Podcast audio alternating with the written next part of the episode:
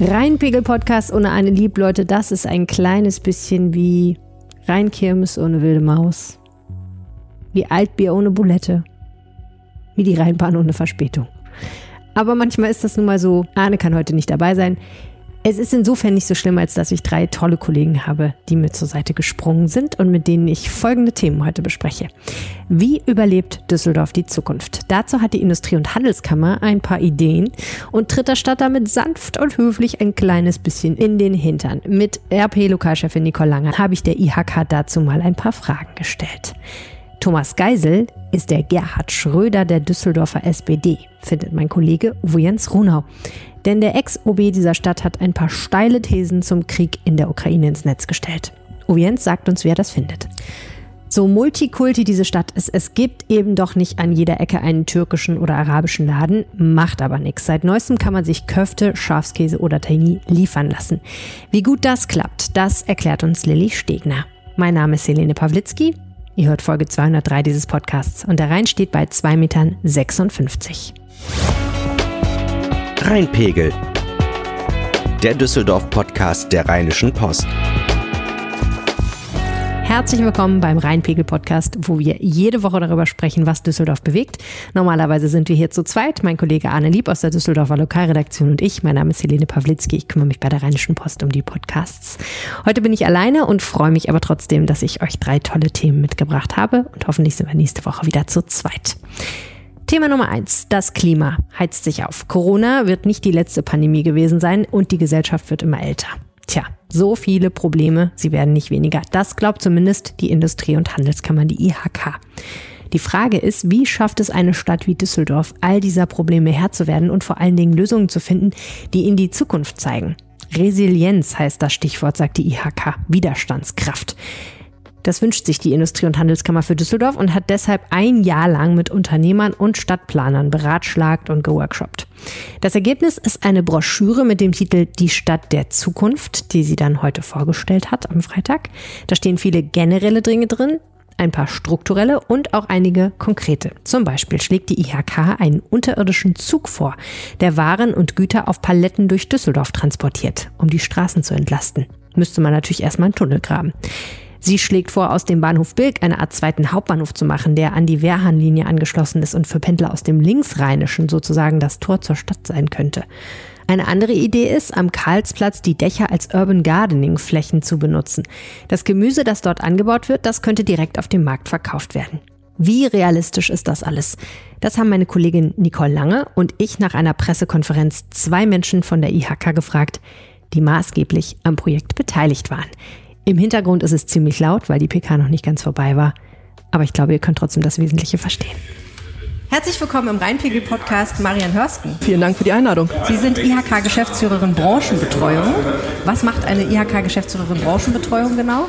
Wie der Name schon sagt, betreuen wir die Branchen. Das sind alle Unternehmen, die bei uns am Standort äh, ansässig sind. Wir haben Ausschüsse, äh, 13 Stück bei mir in der Abteilung und ich verantworte hauptsächlich die politische Interessenvertretung der IHK Düsseldorf. Und Marcel Abel ist hier. Auch Ihnen herzlich willkommen im Podcast. Sie sind Vizepräsident der IHK und kümmern sich vor allen Dingen um das Thema Immobilien. Richtig. Vielen Dank für die Einladung. Ihr Plan ist, dass Düsseldorf resilienter wird. Was heißt das eigentlich? Resilienz heißt, dass ähm, eine Stadt widerstandsfähiger, wandlungsfähiger werden müsste. Und wir haben ja jetzt auch gerade in den letzten zwei Jahren gemerkt, dass es wichtig ist, dass auch eine Stadt nicht nur reagiert, sondern perspektivisch auch agieren kann und sich so aufstellt, dass sie einfach krisenfest wird. Mhm. Wieso ist das ein Thema, mit dem sich die Wirtschaft beschäftigt? Ja, die Wirtschaft braucht eine widerstandsfähige Stadt, damit sie in dieser Stadt auch besser arbeiten kann. Düsseldorf ist vielfältig aufgestellt, also von den Wirtschaftsunternehmen. Und das geht auch nur dieses Wachstum und auch diese Anziehungskraft äh, für die Unternehmen in einer Stadt äh, sich anzusiedeln, ähm, muss eine flexible, eine auf sich äh, ändernde Anforderung äh, einstellende Stadt äh, widerspiegeln. Ganz oft ist das ja ein Gegensatz, der aufgemacht wird. Ne? Einerseits äh, Veränderungen hin, beispielsweise zu mehr Klimafreundlichkeit, andererseits Wirtschaftskraft. Und dann kommen jetzt zum Beispiel im vergangenen Bundestagswahlkampf die Partei Die Grünen und sagt, das ist überhaupt gar kein Widerspruch, sondern das kann zusammengehen. Wie sehen Sie das? Ja, auch das ist kein Widerspruch, denn die Unternehmen fordern genau das Gleiche. Die Unternehmen wollen ihren Mitarbeitern oder haben sich selbst oft ähm, auferlegt, unter den drei Schlagwörtern äh, Umwelt, Soziales, ähm, also E und S, was man ganz oft hört, ähm, äh, wollen hier auch was wiedergeben und wollen auch sich beteiligen. Also Unternehmen brauchen eine Stadt, ähm, in der sie auch das Thema Nachhaltigkeit wiederfinden, denn Unternehmen handeln nachhaltig, wollen nachhaltig äh, handeln. Wir sehen das allererstes, dass die Unternehmen anfangen, ihre Autoflotten von Diesel auf E-Mobilität oder Hybrid umzustellen, am Ende des Tages E-Mobilität. Und das geht nur im Kontext ähm, und auch im Dialog mit der Stadt. Und das fängt dann an, wo sind Ladesäulen zum Beispiel, äh, die ja nicht der, jedes Unternehmen einzeln äh, aufstellen kann, mhm. sondern auch hier im Dialog, in der Vernetzung mit der Stadt äh, solche Themen lösen kann und äh, besprochen werden muss.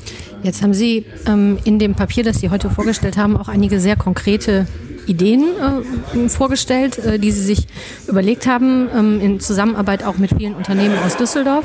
Vielleicht können Sie die eine oder andere äh, spannende Idee mal für uns kurz skizzieren. Ich würde, also was mich besonders fasziniert hat, war das, was Sie unter dem Begriff Down Underline uns gezeigt haben. Vielleicht erklären Sie einmal kurz, was Sie sich da überlegt haben.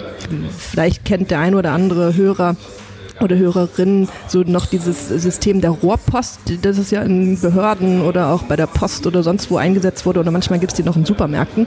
Und die Idee ist schlichtweg, dass wir Güter transportieren ähm, unter der Erde. Und das ist dann nicht so wie eine große U-Bahn oder ein großer U-Bahn-Schacht, sondern alles ein bisschen kleiner dimensioniert.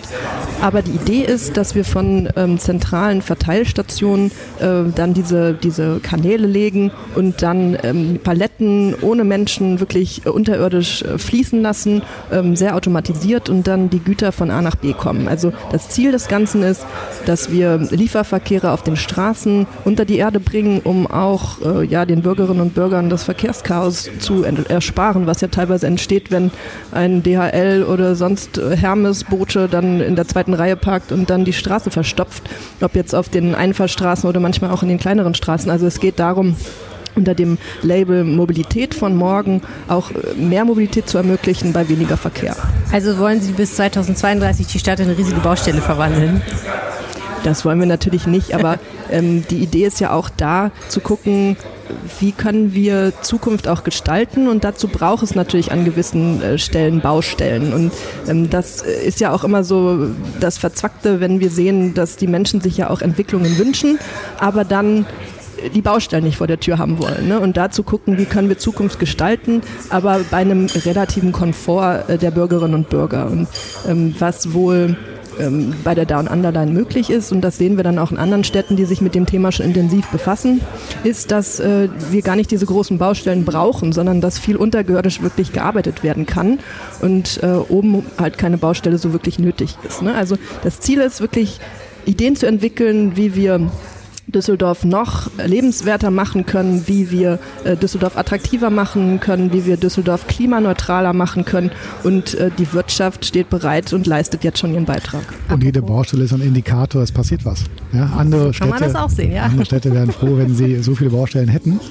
Denn äh, dort wird gebaut, dort passiert ja. was, es verändert sich was. Ja. Mhm. Es gab ja auch immer schon Oberbürgermeister, die sehr gerne auf die sich drehenden Kräne verwiesen haben, um, um äh, zu dokumentieren, wie viel hier vorangeht.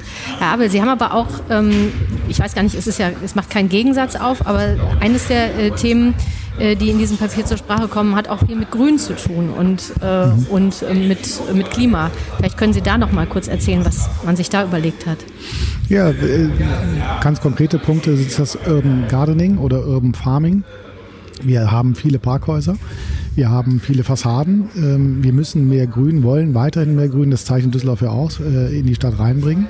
Und wenn wir die Bestandsliegenschaften sehen, äh, wie zum Beispiel am Karlsplatz, ähm, dort haben wir Parkhäuser, warum nutzt man nicht die obersten äh, Geschosse, um hier Urban Gardening oder Urban Farming reinzusetzen? Wenn man, das ist auch, auch keine, neue, keine neue Idee, sondern auch wieder hier adaptiert aus anderen Standorten. Wir sehen das größte äh, Urban äh, Gardening, Urban Farming ähm, Gebiet in Europa ist in Paris auf den Messedächern der Pariser Messe. Das funktioniert sehr, sehr gut. Wenn das dort funktioniert, müsste es in Düsseldorf auch funktionieren. Klein Paris. Deswegen äh, auch das wäre ein Thema, ähm, was gut funktionieren könnte. Ja. Wie viel Zukunftsmusik steckt da denn jetzt drin und wie konkret sind das? Also ich glaube, Ihnen ist es da auch sehr wichtig, dass das tatsächlich Vorschläge sind, die man noch umsetzen kann. Aber ähm, davor steht ja noch ein langer Weg durch die Mühlen der Verwaltung letztendlich. Das muss ja alles äh, erstmal überhaupt von der Verwaltung angeschaut, äh, konzipiert werden und dann durch auch politische Gremien durchgehen. Ähm, wo würden Sie denn sagen, sind die Projekte, wo Sie sagen, jo, das kann tatsächlich relativ bald was werden und was sind die Sachen, wo Sie eher sagen, na, da wollten wir vielleicht einfach auch so mal so ein bisschen vielleicht ähm, eine Debatte anstoßen, ein bisschen provozieren vielleicht auch und sagen, hey, so cool könnte das hier werden, mach doch mal. Also gerade bei dem Thema Urban Gardening oder Urban Farming, das sind so Quick Wins, also so schnelle Gewinne, die sich sicherlich äh, ja, sehr kurzfristig realisieren lassen. Wir sind auch schon seit Beginn des Prozesses, das ist ja für uns als IHK wirklich so ein Strategieprozess Stadt der Zukunft, sind wir auch im Gespräch mit äh, dem Oberbürgermeister Dr. Keller, aber auch der Stadtverwaltung um zu gucken, ähm, und da sind wir jetzt gerade an dem Punkt. Wir haben jetzt heute das Papier vorgestellt, aber der Oberbürgermeister und auch äh, die Beigeordneten kennen das Papier schon, äh, die mit dem mit dem Themenkomplex zu tun haben. Das ist die Planungsdezernentin, der Wirtschaftsdezernent und auch ähm, der Verkehrsdezernent. Und wir sind jetzt an dem Punkt, dass wir genau mit der Verwaltung gucken, uns äh, die Themen, die wir da in diesem ähm, unserem Positionspapier ähm, äh, artikuliert haben, dass wir jetzt sehr systematisch mit der Verwaltung uns die anschauen und gucken, ähm, wo brauchen wir vielleicht eine Machbarkeitsstudie, wo ist die Verwaltung vielleicht schon eh an einem Thema dran, um das jetzt übereinander zu legen. Und äh, wir machen das Ganze ja nicht so im luftleeren Raum, sondern wir ähm, handeln ja auch äh, im Rahmen des Raumwerk Ds, das ist das integrierte Stadtentwicklungskonzept. Äh, was heißt ein integriertes Stadtentwicklungskonzept? Das heißt, dass die Stadtverwaltung ähm, auch zusammen mit der Politik und auch mit den Bürgerinnen und Bürgern seit 2018 überlegt, wie sie äh, die Stadt Düsseldorf weiterentwickeln kann und für die Zukunft aufstellen kann. Und ähm, herausgekommen sind äh, ein paar tolle Raumbilder, wie es dann so in der Planungssprache heißt, auch ähm, Schlüsselräume, die dann genauer angeschaut werden sollen. Und ähm, die Idee ist jetzt, ähm, die Positionierung der IHK, die Ideen der IHK mit dem Stadtentwicklungsprozess Raumwerk D zu verzahnen. In dem Zusammenhang mit dem Raumwerk D gibt es auch ein Aktionsprogramm und äh, wir sind jetzt soweit auch mit der Stadtverwaltung, dass viele Ideen auch dort einfließen sollen. Also das ist auch das Schöne für uns als IHK, dass wir dann ähm, unseren Unternehmerinnen und Unternehmern zeigen, das passiert was und ähm, es hat einen Mehrwert, wenn ihr euch bei uns engagiert und auch Ideen voranbringt. Und ähm, das haben wir im Prozess gesehen, dass ähm, der Unternehmensgeist und der Wille des Handels und des Gestaltens bei, der, bei den Unternehmen enorm groß ist. Ne? Und das müssen wir auch viel, viel mehr nutzen und auch in Richtung Stadtverwaltung transportieren, dass die eine sehr engagierte Wirtschaft hier vor Ort haben die sehr verantwortungsbewusst ähm, auch die Zukunft gestalten will. Und ich glaube, das kann man gar nicht äh, laut genug sagen, ähm, welchen Mehrwert das auch für Düsseldorf ähm, hat. Das ist nicht überall in allen Städten so. Und da hat Düsseldorf wirklich einen Fund manche Ideen, die aus der Wirtschaft kommen, treffen auch äh, konkrete Ziele der Stadt. Ich denke an das Klimaziel 2035, Düsseldorf wird klimaneutral 2035 sein. Das geht nur mit den Ideen und gemeinsam Hand in Hand Wirtschaft und Stadt. Und das könnte zum Beispiel so ein Thema sein, Urban Gardening könnte ein Weg oder ein Schritt zu dem Ziel Klimaneutralität äh, werden. Mhm. Verzahnung bedeutet natürlich auch, wenn Sie das so sagen, klingt es nach großer Harmonie, aber ein bisschen geht es ja auch darum, die Stadt vielleicht so sanft äh, mit anzuschieben, auch auf das zu gucken, was die Wirtschaft braucht, oder? Das definitiv. Ähm, die Stadt Düsseldorf hat die Attraktivität und auch die Lebensqualität natürlich auch deswegen, weil es eine sehr starke Wirtschaft gibt. Und was sehr deutlich im Prozess geworden ist, ähm, der ja auch weitergeht, ähm, ist, dass ähm, wir schon adressiert haben, dass Stadtentwicklung wirtschaftsfreundlich sein muss, aber genauso, dass Wirtschaft ähm, einen Beitrag leisten müsste oder muss und will bei der, bei der Stadtentwicklung. Und so dieses Zusammenspiel. Ich glaube, das ist auch jetzt in den letzten Jahren sehr deutlich geworden, dass es mehr um Vernetzung geht, dass es um Verzahnung geht, dass es um Kooperation geht. Und da sind wir wirklich in einem sehr guten Austausch als IHK auch mit der Stadtverwaltung. An einigen Stellen gibt es natürlich Punkte, wo wir dann auch Dinge vielleicht anders sehen oder auch mehr uns eine gewisse Wirtschaftskompetenz wünschen bei, bei Ansprechpartnern oder einen Blick auf die Wirtschaft, sagen wir es mal so, ähm, dass eben äh, auch die Wirtschaft als Zielgruppe identifiziert wird. Aber grundsätzlich sind wir da in sehr guten Austausch mit, mit der Stadtverwaltung und ähm, wir merken auch, dass ähm, die Stadtverwaltung die Expertise, die über die IHK ähm, zu den Unternehmen organisiert werden kann, einfach auch eine, einen hohen Mehrwert auch für die Stadtverwaltung hat um sich auszutauschen. Und als ein Schlüsselbereich ist ja Kooperation und Kommunikation, die wir festgelegt haben. Und das Beste ist, wenn wir mehr miteinander sprechen. Und wenn wir mehr miteinander sprechen, gibt es auch wahrscheinlich auch verschiedene Standpunkte. Wir werden uns noch mehr, wir werden es noch mehr reiben, das ist gar keine Frage. Aber wenn wir uns aneinander reiben, äh, dann gibt es nachher auch idealerweise eine Lösung. Er ist ja mhm. nicht gegeneinander, sondern miteinander. Aber das Miteinander bedeutet auch manchmal ein bisschen Hitze. Ein richtig spannendes Projekt, was auch in Ihrem Papier drin steht, ähm, ist die Idee in Bilk, da wo jetzt der Regionalhalt entstanden ist, äh, noch einen größeren Bahnhof ähm, zu schaffen. Sie haben das einen zweiten Hauptbahnhof genannt. Ähm, also auf jeden Fall noch einen größeren Mobilitätsdreh- äh, und Angelpunkt sozusagen. Das äh, klingt richtig spannend und ich kann mir auch vorstellen, dass äh, der ein oder andere Bilker, Nicole Lange, es ganz gut findet. Ich habe das so bestellt. Also ich habe, als ja. ich den Umzug beschlossen habe vor wenigen Monaten, äh, der IHK direkt, direkt eine Mail der IHK Bescheid gesagt, das dass man da von dir. Richtung denkt. Du denkst auch in die Zukunft. Äh, ja, ähm, genau, es ist auch nachhaltig gedacht. Aber vor allen Dingen ist es, glaube ich, schweineteuer. Wer soll das eigentlich alles bezahlen, was Sie sich hier ausgedacht haben?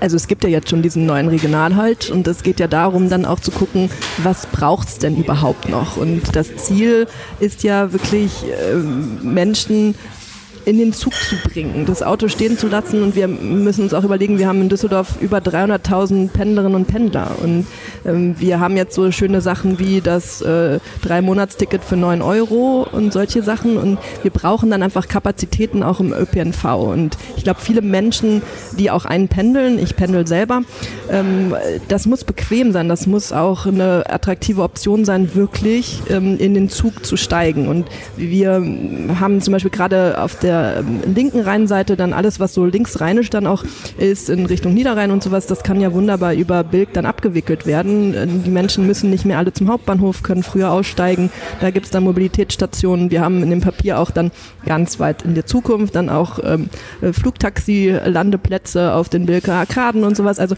wir denken da ja auch schon so ein bisschen weiter. Und ähm, wir haben natürlich die Wirtschaft im Blick, aber wir gucken uns auch das große Ganze an. Also sprich, wie kommen die Menschen auch zur Arbeit?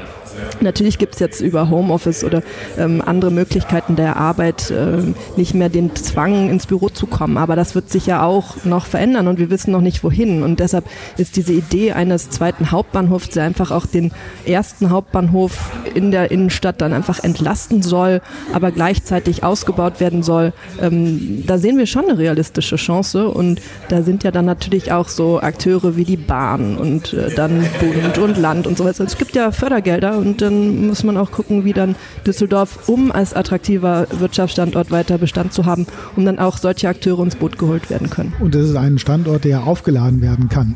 Es ist ja viel einfacher, was Vorhandenes zu ertüchtigen, aufzuladen, als was ganz Neues zu äh, erschaffen oder zu konzipieren. Und deswegen ist das ein Ansatz vom Konkreten im zum Allgemeinen. Anders wird es ja häufig gemacht, vom Allgemeinen zu versuchen, es zu konkretisieren. Und daran scheitert es häufig. Ja? Also wir gehen eher den von unten nach oben Weg. Und äh, da glauben wir, da sind wir ganz äh, gut aufgestellt. Das sind ja auch die Stimmen der Fachausschüsse der IAK, die auch hier genau diesen Input reingegeben haben, die gesagt haben, das können wir uns gut vorstellen, das fehlt, auch das fehlt vielleicht auch genau in der, äh, in der, in dem Teilmarkt, in dem Stadtteil. Marion Hörsken, Marcel Abel, vielen herzlichen Dank. Ja, Dankeschön. vielen Dank an Sie beide. Dankeschön. Spaß gemacht. Also wie habe ich das jetzt zu verstehen, Nicole? Es ist ein äh, ganz ähm, höflicher, netter Tritt in den Hintern der IHK für die Stadt Düsseldorf oder wie schätzt du das ein? Tja, ähm, das, ist, das ist eine gute Frage. Ich glaube, ein bisschen komplizierter ist es schon, denn ähm, die IHK betont ja in diesem Papier sehr, sehr deutlich, dass es erstmal ein Konzept ist und dass es Ideen sind und Anstöße sind. Das deute ich einerseits so, dass man sich natürlich mit der Stadt auch nicht überwerfen möchte. Also man möchte schon in Harmonie sagen, wir gehen jetzt nicht auf Konfrontationskurs mit der Stadt, sondern wir haben da ein paar Ideen, ein paar davon sind uns auch ziemlich wichtig, mm, aber wir möchten das natürlich alles in Harmonie und Zusammenarbeit lösen. Das ist wahrscheinlich auch der richtige Ansatz, zumal das ja keine Dinge sind, ähm, die jetzt in zwei oder äh, drei Jahren irgendwie umgesetzt werden sollen, sondern die einen Horizont von 20 äh, Jahren oder, oder so haben, teilweise zumindest. Und von daher muss man, das sagt die IHK auch deutlich, jetzt erstmal gucken, wie realistisch ist das überhaupt alles möglich. Ähm, finde ich, finde ich vom Ansatz her in Ordnung. Vielleicht hätte man sich fast gewünscht, dass es noch ein bisschen, dass der Tritt in den Hintern noch ein bisschen deutlicher ausfällt. Ähm, nicht, weil ich unterstelle, dass die Stadt das jetzt dringend braucht, aber einfach, weil es muss ja deutlich werden, wer was möchte in der Stadt und dann, dann bewegt sich ja meistens auch was, wenn jemand sehr deutlich sagt, dass er was möchte. Mhm. Ganz klar muss man ja sagen, dass dieses Papier jetzt die Position der Wirtschaft vertritt und nicht der Düsseldorferinnen und Düsseldorfer at large sozusagen. Siehst du an irgendeiner Stelle Konflikte, wo du sagst, hm, okay, da vertritt die jetzt eben dann doch nicht die Agenda der Bürgerinnen und Bürger, sondern ähm, da muss es noch einen Interessensausgleich geben, so nach dem ersten kursorischen Blick auf diese ganzen Projekte sozusagen. Ja, also ich glaube, das ist sehr gemischt, ähm, weil zum Beispiel so Dinge wie die, wie die Urban Gardening-Idee, also ein bisschen mehr Grün auch in der Innenstadt ähm, oder ein, ein lebhafter Hauptbahnhof Bilk, ähm, von dem aus man an richtig viele Punkte äh, in Deutschland oder der Welt äh, kommt, ist natürlich was Attraktives, äh, glaube ich, auch für die, für die Bürger. Und bei den anderen Dingen muss man natürlich sehen, ähm, da nehme ich jetzt ähm, vielleicht auch ein bisschen eine Wirtschaftsperspektive ein, aber ähm, es hilft uns ja allen in der Stadt, wenn wir eine starke Wirtschaft haben. Erstens, weil dann genug Arbeitsplätze für alle da sind und weil dann letztlich genug Steuern reinkommen, dass die Dinge, die wir, von denen wir alle äh, als Bürger profitieren, auch weiterhin bezahlt werden können. Das heißt, äh, für uns ist es gut, wenn die Unternehmen auch 2030, 2040 hier eine gute Grundlage sehen und ähm, ja genug Geld verdienen können in dieser Stadt. Und wenn dazu so Dinge beitragen wie ähm, wir müssen mal eine Zeit lang zum Beispiel große Röhren durch die Stadt bohren und das bedeutet natürlich Baustellen, das bedeutet Lärm, das bedeutet Verkehrsbehinderung. Es soll aber auch bedeuten, dass irgendwann diese ganzen Fahrzeuge nicht mehr über unsere Straßen fahren und uns weiter aufhalten. Also insofern hm, natürlich wird es im Einzelnen immer für Leute Behinderungen und nervige Sachen geben, aber ich glaube, das könnte schon eine Menge ganz coole Ergebnisse haben am Ende. Ja zum Beispiel ein schöner Regionalhaltbild, der noch größer Ja, äh, das, ich habe mir überlegt, vielleicht wäre äh, ein Thalys halt äh, da ganz brauchbar, denn wenn wir schon immer von Paris als großem Vorbild für Düsseldorf reden, dann wäre so eine Direktverbindung ja vielleicht eigentlich schon. Verkehrt. Oder für dich so morgens aufstehen, ja. mal eben das Croissant nicht hier bei der Pressekonferenz, sondern in Paris futtern, das ist eine gute Idee. Eben. Vielen herzlichen Dank. Dank. Übrigens, wenn ihr diesem Podcast was richtig Gutes tun wollt, dann geht das auf mehreren Wegen. Ihr könnt ganz einfach diese Episode ganz bis zum Ende hören. Das hilft uns im Podcast-Ranking enorm. Wäre schon mal ein erster Punkt. Ihr könnt uns auch eine Sternebewertung bei Apple Podcasts oder Spotify dalassen. Bei Apple geht das ganz einfach in der App. Ihr geht auf die Übersichtsseite dieses Podcasts und scrollt ganz weiß runter, bis ihr unter Bewertungen dann äh, die Sterne findet. Da tippt ihr auf den fünften Stern und fertig. Ihr könnt auch noch einen Satz schreiben, freue ich mich natürlich besonders. Bei Spotify müsstet ihr fünf Episoden gehört haben, dann könnt ihr den Podcast bewerten. Und wenn ihr ganz, ganz, ganz krass drauf seid, dann empfehlt ihr uns einfach euren Freunden. So ganz analog. So klassische Mund-zu-Mund-Propaganda hilft uns eigentlich immer am allermeisten. Auf jeden Fall ganz vielen herzlichen Dank. Und jetzt weiter im Text. Und es geht weiter mit der SPD. Die hat aktuell ein Problem. Mindestens ein Imageproblem. Sie steht nämlich im Ruf, zu Russland freundlich zu sein und deshalb Maßnahmen zu blockieren oder zu spät umzusetzen, die der Ukraine helfen könnten. Beispielsweise die Lieferung von Panzern und anderen schweren Waffen oder eben den Verzicht auf russisches Gas. Ein SPD-Mitglied, das vergangene Woche ganz besonders in der Kritik stand, das kommt aus Düsseldorf. Thomas Geisel war bis 2020 Oberbürgermeister. Jetzt hat er kein Amt mehr aber Sozialdemokrat ist er natürlich immer noch und er äußert sich auch gelegentlich zu politischen Themen, auch zur Außenpolitik. Unter der Überschrift Es reicht, Herr Melnik, hat Geisel in seinem Blog der Ukraine unter anderem eine, ich zitiere, Genozidrhetorik vorgeworfen, die die Zahl der Kriegsopfer höher erscheinen lasse. Dadurch steige der Druck, Waffen zu liefern. Selbstverständlich, schreibt Geisel, sei jedes zivile Opfer eines Krieges eine Tragödie und eines zu viel. Aber, Zitat, werden durch die ukrainische Genozidrhetorik nicht letztlich die Kriegsverbrechen von Srebrenica, Milai und Babi Yar, um nur einige zu nennen, und vielleicht auch die Bombennacht von Dresden bagatellisiert? Seine Kritik richtet sich dabei auch gegen den ukrainischen Botschafter in Deutschland, Andrei Melnik. Den wird das natürlich nur in seiner sehr kritischen Haltung zur SPD bestätigen. Er hat sich ja in der Vergangenheit eher undiplomatisch zu dieser Partei geäußert. Geisel schreibt, dass Waffenlieferungen nur schlimmer machen würden, was in der Ukraine passiert. Er findet es deshalb nicht richtig, moralischen Druck auf Deutschland aufzubauen. Seine Strategie wäre, kurz zusammengefasst, mit Russland im Gespräch bleiben. Wenn auch nicht unbedingt mit Wladimir Putin, ähm, denn auch den findet Geisel nicht mehr so unbedingt als ge vertrauenswürdigen Gesprächspartner geeignet. Er setzt also letztlich auf die Zeit nach Putin, wann immer das sein mag. Die Kritik, die Geisel für diesen Blog-Eintrag kassiert hat, war richtig scharf. Sie kam von der CDU, sie kam von den Grünen und sie kam auch aus den eigenen Reihen. Mein Kollege Uwe Jens Runau, der Chefreporter der Lokalredaktion Düsseldorf, der hat sich intensiv mit dieser Geschichte befasst. In seinem Kommentar nennt er Thomas Geisel den Schröder der Düsseldorfer SPD. Sein Hauptproblem sei, dass er die Wahlniederlage offenbar noch nicht verdaut habe und sich immer noch gern einmische. Naja gut, und da hat er natürlich wirklich prinzipiell ein bisschen was mit Gerhard Schröder, dem Ex-SPD-Kanzler, zu tun. Auf jeden Fall habe ich über all das mit Uwe Jens gesprochen. Wir haben lange nicht mehr über äh, den ehemaligen Oberbürgermeister Thomas Geisel gesprochen, Uwe Jens. Das stimmt. Es wird mal wieder Zeit. Man wundert sich. Eigentlich, dass wir so lange nicht über ihn gesprochen haben. Ja, weil naja, er so er aktiv ist, ist, auch gleichzeitig. ja, ja gut, aber er ist nicht mehr Oberbürgermeister, das muss man sagen. Das stimmt. Was macht er denn den ganzen Tag? Ja, er ist ja Anwalt. Und ähm, aber er ist politisch sehr breit interessiert und er äußert sich auch immer wieder, Mhm. weil er halt einen, einen Blog hat und er nimmt auch Termine wahr und er versucht auch noch wie ein Oberbürgermeister an politischen Dingen ein bisschen rumzudrehen und zu schrauben im Hintergrund. Also ich habe so den Eindruck, eigentlich wäre er doch noch ganz gerne Oberbürgermeister. Ja, das hat er ja auch im Wahlkampf gesagt, dass er das gerne noch weitermachen würde. Ja, er hat ja auch gesagt, ich bin gekommen, um zu bleiben. Ich habe da jetzt nochmal drüber nachgedacht. Das Komische ist, warum ist er nicht Fraktionschef geworden? Da könnte er ganz äh, äh, offiziell an einem rumschrauben, aber das hat er dann nicht gemacht. Er hat keine weitere Funktion übernommen in der Politik, aber er macht noch weiter Politik. Er ist ja vielleicht nicht der Typ dazu, der irgendwelche Funktionen macht, wenn überhaupt Oberbürgermeister oder gar nichts. Das könnte sehr gut sein. Ich jetzt mal. Mindestens Oberbürgermeister. Mindestens, oh, oh ja, okay.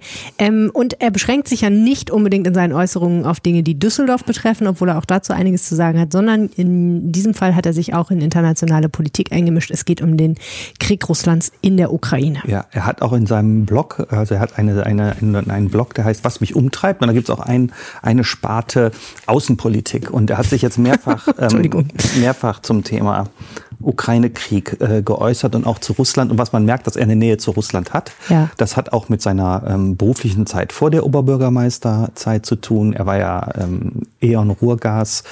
Manager, Gaseinkäufer und äh, hat da wirklich äh, letztlich über Milliardenbeträge, also auch mit, äh, die da hin und her äh, gemanagt, sage ich jetzt mal zumindest, weil es um große Einkaufsentscheidungen äh, ging. Und ähm, er hat halt ähm, eine Sympathie für Gerhard Schröder und findet das eigentlich auch ganz okay, dass er da so mitmischt. Und was man merkt, ist, dass er versucht, sachlich zu argumentieren und die Moral so ein bisschen außen vor zu lassen, äh, äh, weil er sagt, wir müssen ja auch gucken, äh, wohin soll das Ganze führen und was ist eigentlich wichtig auch für Deutschland äh, und so weiter. Das sind ja durchaus widerstrebende Pole, auch in der aktuellen Diskussion. Aber er ist geradezu ähm, öffentlich verprügelt worden und in Misskredit geraten, weil er eben äh, die Taten, die Gräueltaten der russischen Armee an ukrainischen Zivilisten äh, relativiert hat. Okay, fangen wir vorne an. Was ist seine Grundposition zu diesem Konflikt? Also er verurteilt natürlich äh, die russische Aggression. Das ist ganz klar, das betont er auch immer wieder. Er kehrt das auch jetzt noch ein bisschen stärker ähm, hervor. Aber ähm, er ist in dem, was das für Folgen haben soll für die Politik in Deutschland, ähm, äh, kritisch, ähm, so ist das zu lesen, gegenüber dieser ähm, werteorientierten Außenpolitik. Weil er sagt, da fallen Sachen unter den Tisch und er ist bereit dafür, äh, Dinge äh, zu relativieren, wo andere dann geschockt sind. Also er, er, er sagt dann beispielsweise, ist das eigentlich wirklich so schlimm, also diese Gräueltaten von Butcher im Vergleich zu anderen ähm, Massakern, die wir hatten, da gab es doch viel mehr Tote. Das ist klassischer Relativismus. Also, um das ganz kurz nochmal zusammenzufassen, es geht ja immer in der Diskussion in Deutschland um die Frage, wie viel sollten wir eigentlich der Ukraine helfen, beispielsweise mit der Lieferung schwerer Waffen, Panzern. Und die beiden Positionen sind ja im Wesentlichen auf der einen Seite das Extrem, wir mischen uns da möglichst wenig ein, denn wir wollen nicht den Dritten Weltkrieg provozieren, wir wollen nicht, dass Putin das als NATO-Einmischung in diesen Konflikt betrachtet und dann hinterher eine aus seiner Sicht ähm, Rechtfertigung dafür hat, diesen Konflikt noch auszuweiten und uns vielleicht da reinzuziehen. Und die andere Position, die beispielsweise ja vertreten wird durch Marie-Agnes Strack-Zimmermann, die verteidigungspolitische Sprecherin der FDP, auch Düsseldorfer Politikerin, ähm, und die wir auch hier im Podcast hatten, ist eben ganz extrem diese moralische Haltung, die sagt, es ist eigentlich ähm, nicht relevant, was die Konsequenzen sind, weil wir sowieso nicht abschätzen können, mhm. was Wladimir Putin, dieser Irre in Moskau macht, mhm. sondern es ist unsere moralische Pflicht, eigentlich der Ukraine zu helfen oder zumindest unser moralisches Recht. Und deswegen sollten wir eben Waffen liefern und sollten so weit wie möglich da ähm, die, dieses Land unterstützen. Und Thomas Geisel sagt jetzt, Nein, es geht nicht darum, dass wir, ähm, dass die Moral spielt da nicht so eine Rolle, sondern es spielt eine Rolle, was das, was das Outcome ist, was die Konsequenzen sind. Verstehe ich dich richtig? Äh, ja, er gewichtet das stärker. Mhm. Also, und äh, er sagt auch, ähm, Mensch, Deutschland ist doch auf Russland eigentlich angewiesen. Also neben dem Gas, die haben doch seltene Erden. Also sowas äh, ist dann immer wichtig, das Strategische auch, was für uns, unseren Lebensstandard, für unsere Industrie ähm, wichtig ist. Äh, hier steht auch an einer Stelle äh, seines eigenen Blogs, das war jetzt vom 15. März, er verteidigt Gerhard Schröders Engagement in Russland und fordert eine realistische Energiepolitik Deutschlands. Hm. So, das ist das eine. Und das andere ist, dass er auch so durchscheinen lässt, dass, dass er auch so ein bisschen Verständnis hat für, für Russland. In einem Blog habe ich mal gelesen, ja, da, da leben auch wirklich viele Russen da in der Ostukraine. Hm. So, also das, das finde ich sehr heikel. Ja, weil finde, man kann ja damit eigentlich keinen Angriffskrieg rechtfertigen. Ne? Nein, ne? aber ich sage ja, es schwingt Verständnis mit so ein bisschen. So hm. habe ich das empfunden, als ich das ähm, gelesen habe. Und ich kann das ehrlich gesagt nur ablehnen. Mhm. Und ich kann auch ganz ehrlich, also ich habe mich äh, mit einem äh, Herrn der jüdischen Gemeinde letztens mal unterhalten. Und da gibt es einen schönen Satz auch, also so im Umgang mit so Diktatoren. Die Optimisten im Umgang die sind im KZ gelandet damals. Hm. Und die Pessimisten äh, sind erfolgreiche Unternehmer in Israel geworden. Hm. Ähm, und, ähm, das ist natürlich eine sehr radikale kann, Position. Ja, das okay. ist, äh, hm. Äh, die Lehre der Geschichte ist, dass man sich solchen Diktatoren entgegenstellen muss. Da gibt's ohne Wenn und Aber. Und wenn man das relativiert oder Appeasement-Politik macht, ist die Wahrscheinlichkeit hoch, dass es schief geht. Hm. Also man, es gibt, äh, ich kann jedem nur ein gutes Buch empfehlen, das ist von Tim Marshall. Und da geht es um die Macht der, Geo, der Geografie, der Geopolitik. Und äh, ähm, das große Zitat Zitat von Putin ist ja, das war die größte Katastrophe des 20. Jahrhunderts, der Zusammenbruch ähm, äh, dieser Weltordnung mit Warschauer Pakt. Und das will er am liebsten wieder haben. Das ist so. Und in dem Buch steht schon drin, die Absicht eben, dass er auf jeden Fall auch Moldawien besetzen will. Wer da jetzt, äh, wer meint, äh, glaube ich, äh, lass uns mal nicht so mit dem Putin anlegen, hinterher haben wir Probleme. Hm. der kriegt größere Probleme am Ende. Und äh, der Bundestag, auch die zögerliche SPD, hat sich ja am Ende jetzt auch dafür entschieden. Das ist jetzt meine Privatmeinung so, hm. aber das spricht dafür, dass es stimmen könnte, äh, diese Lehre aus der Geschichte. Und deswegen, ähm, ja. also für mich ist Relativismus und Unentschiedenheit in dem Punkt nicht angenommen. Und ich finde, das kann man an Thomas Geisel kritisieren. Das habe ich auch getan. Du hast ihn den Gerhard Schröder der Düsseldorfer SPD genannt. Ja. Ähm, weil Gerhard Schröder natürlich auch ähm, ja, eine ähnliche Nähe zur Energiewirtschaft hat, noch eine viel größere Nähe Nähe, muss man ja ehrlicherweise sagen. Und außerdem eben auch eine Nähe zu Wladimir Putin. Ähm, wo unterscheiden sich denn Thomas Geisel und Gerhard Schröder noch? Ja, ich weiß jetzt nicht, ob Thomas Geisel mittlerweile ein persönlicher Freund von Putin ist. Das glaube ich nicht. Wahrscheinlich nicht. Das, das glaube ich nicht. Aber, aber, aber äh, ich habe das deswegen getan, weil er, weil er sich in vielen Positionen auch hinter äh, Schröder gestellt hat. Hm. Ich finde, deswegen kann man das auch so sagen. Und er hat auch gesagt, Mensch, äh, die Russen, wenn die einen hätten im Aufsichtsrat bei einem großen deutschen Unternehmen, die wären stolz auf ihren Mann. Hm. Weil der ja die Bande zwischen Russland und Deutschland ähm, äh, der stärkt. Äh, da kann ich nur wirklich, äh, und das war schon mitten im Angriffskrieg, nach drei Wochen Angriffskrieg, mhm. als er das geschrieben hat, das kann ich nicht unterstützen, das kann ich nicht gut finden. Hast du mit Thomas Geisel über all das auch mal gesprochen? Nee, ich habe ihn letztens gesehen, nur ich musste weg äh, auf dem Intreff. Ich glaube, ich muss mich nochmal mit ihm auf dem Kaffee treffen. Mhm. Aber ich, ich weiß eins bei Thomas Geisel, dass er eigentlich immer von seiner Haltung sehr überzeugt ist. Ja, und ich weiß auch von einer Kollegin von uns, die mit ihm darüber gesprochen hat und das auch so sagt. Mhm. Ähm, Du hast gesagt, er ist kritisiert worden für diese Position. Von wo kam da die Kritik? Ja, natürlich äh, äh, haben hier Düsseldorfer Politiker, äh, die SPD muss ihre Haltung da klären, auch zu Thomas Geisel, äh, haben, haben sie gefordert, ja, und wollten auch, also die CDU hat direkt ein Parteiordnungsverfahren bei der SPD verlangt. Da hat sich der SPD-Chef bei mir auch für bedankt. Danke CDU, toller Tipp. Äh, das, wollen, das wollen sie natürlich nicht. Und er hat auch gesagt, wir haben uns jetzt öffentlich davon distanziert. Das hat der Landeschef, ähm, Herr Kutschaty, getan. Das hat hat hier die Düsseldorfer SPD-Spitze getan.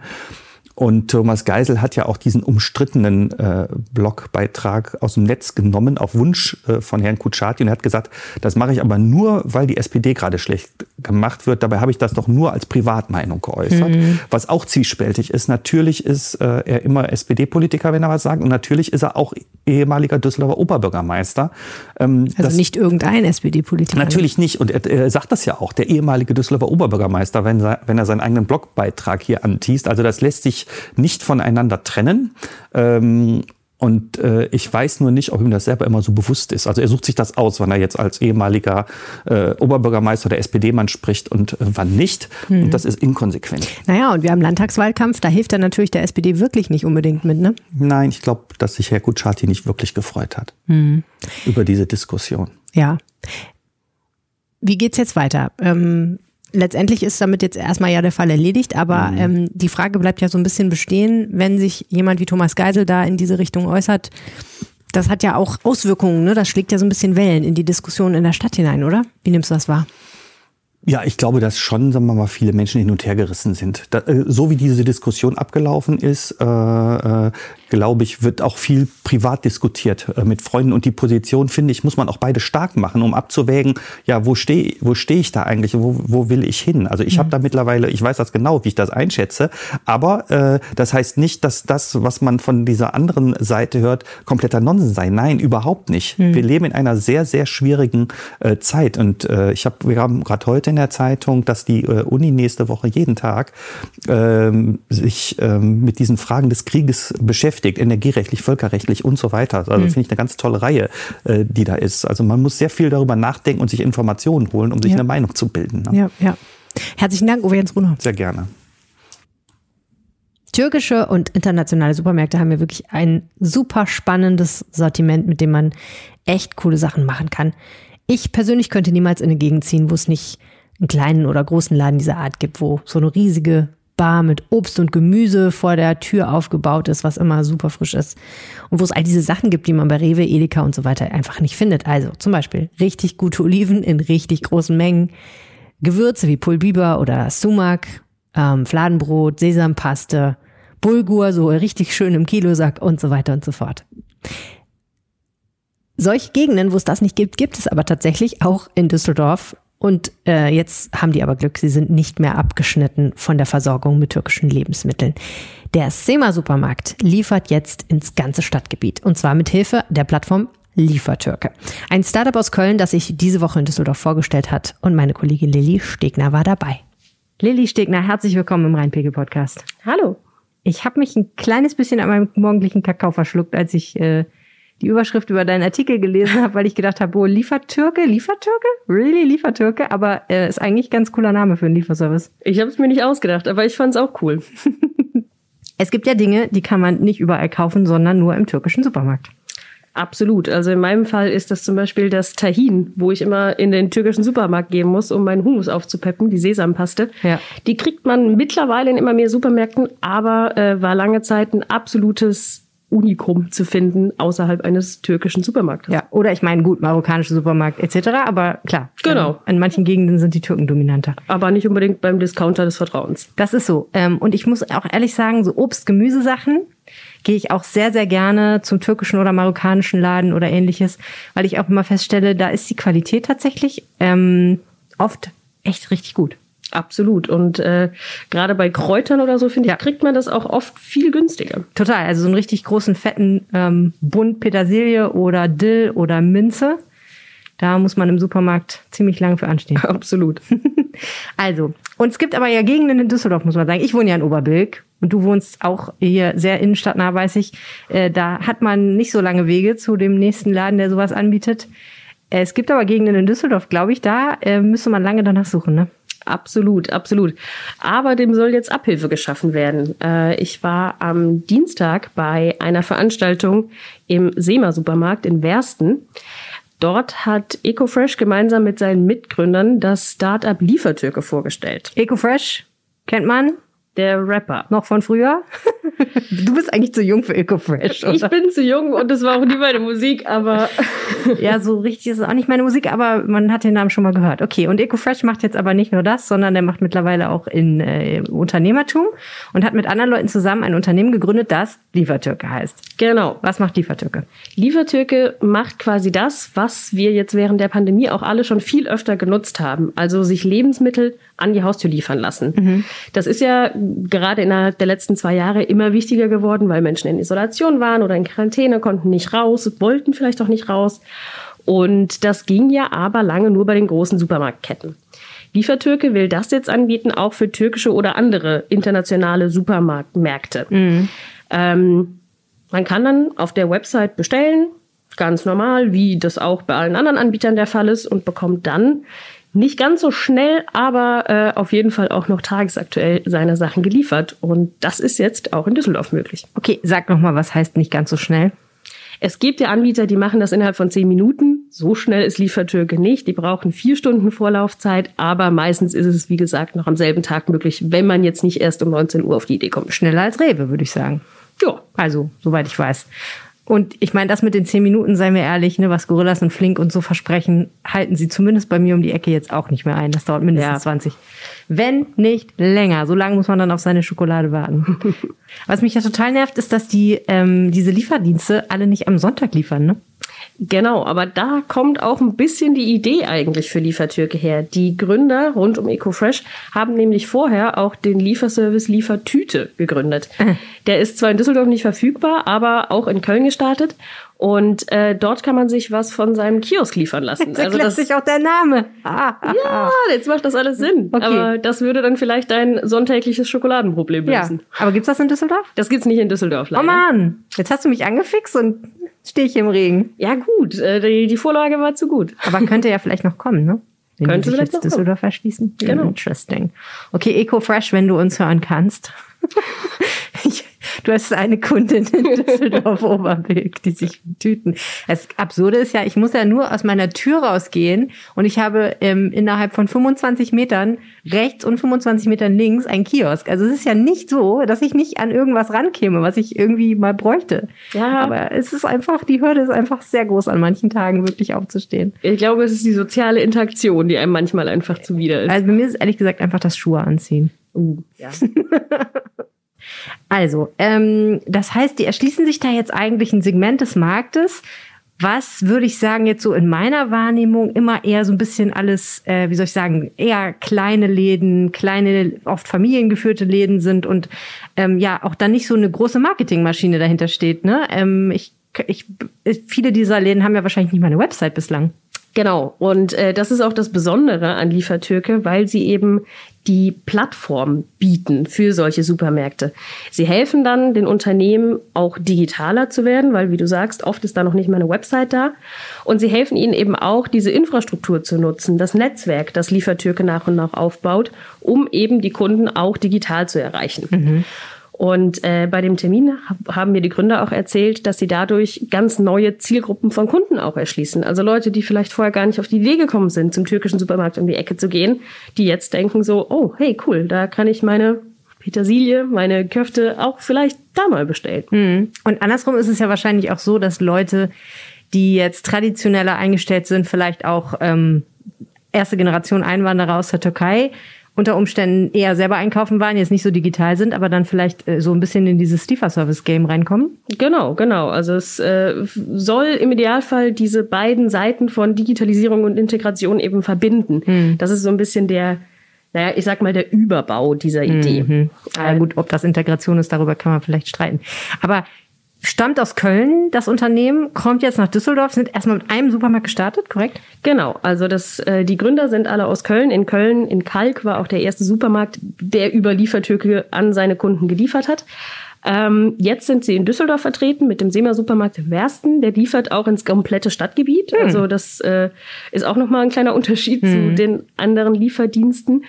Und bis Ende des Jahres haben sie das, wie ich finde, sehr ambitionierte Ziel, in den ganzen Metropolen Deutschlands vertreten zu sein. Okay. Also da Nicht, ganz, nicht nur gespannt sein. Ruhrgebiet oder Deutsch, äh, NRW, sondern ganz Deutschland. Genau, also erstmal steht NRW und das Ruhrgebiet äh, als nächstes an. Auch Bonn soll demnächst angeschlossen werden, aber perspektivisch bis Ende des Jahres in ganz Deutschland. Okay, krass, da haben die ja noch einiges vor.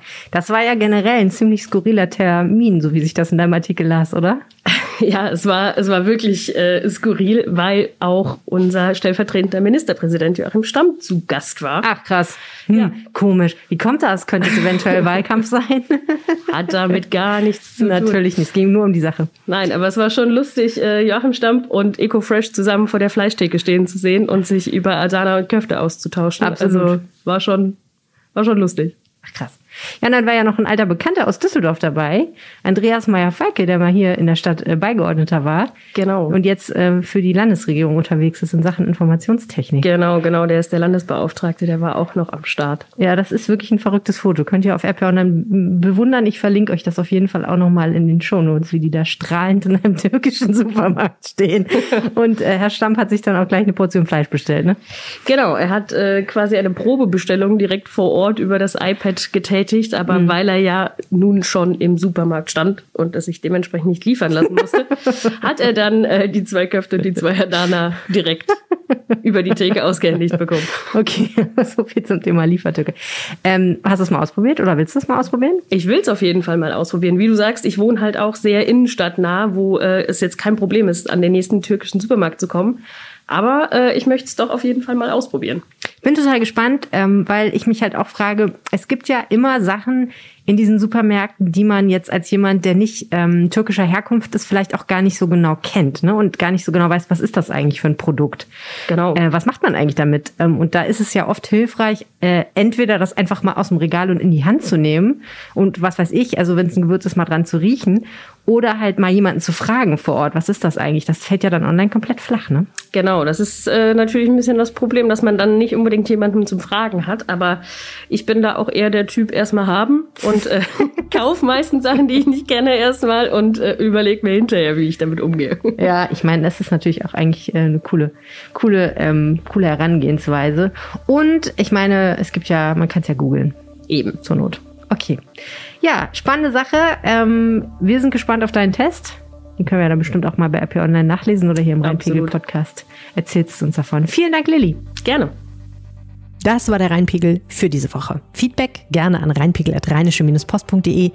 Ihr findet mich auch auf Twitter, Facebook, Instagram oder LinkedIn. Und sogar auf BeReal habe ich seit neuestem einen Account. Fast überall heiße ich Helene Pawlitzki. Und ich freue mich, wenn ihr euch meldet. Und natürlich, wenn ihr nächste Woche wieder dabei seid. Bis dann. Tschüss. Mehr im Netz. Alle Nachrichten aus der Landeshauptstadt findet ihr auf rp-online.de/düsseldorf.